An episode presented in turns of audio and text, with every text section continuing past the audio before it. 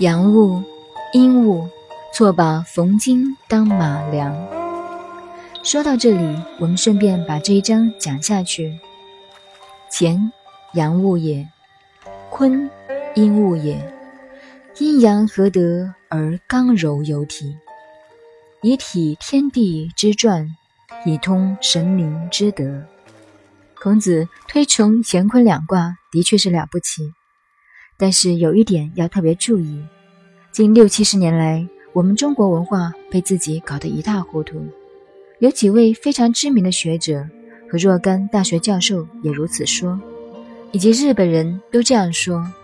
他们说，《易经》讲阴阳，是讲男女的生殖器官。阳就是代表男性的阳气，阴是代表女性的阴户。而且他们举出乾。阳物也，坤阴物也，这两句话来说是孔子这样说的。其实，在唐宋以后，男性的生殖器官才叫阳物；在唐宋以前，则称是，则有之，并没有人称阳物。孔子这里所说“乾阳物也”，是说阳性的一切东西。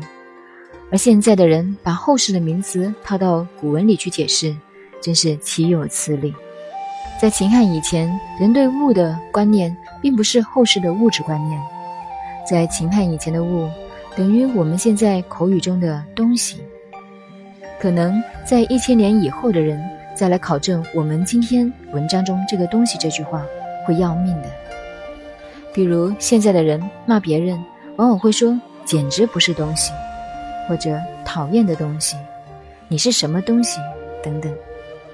也许一千年以后的人可以大写一篇一九七五年关于东西的考证文章，而拿到博士学位。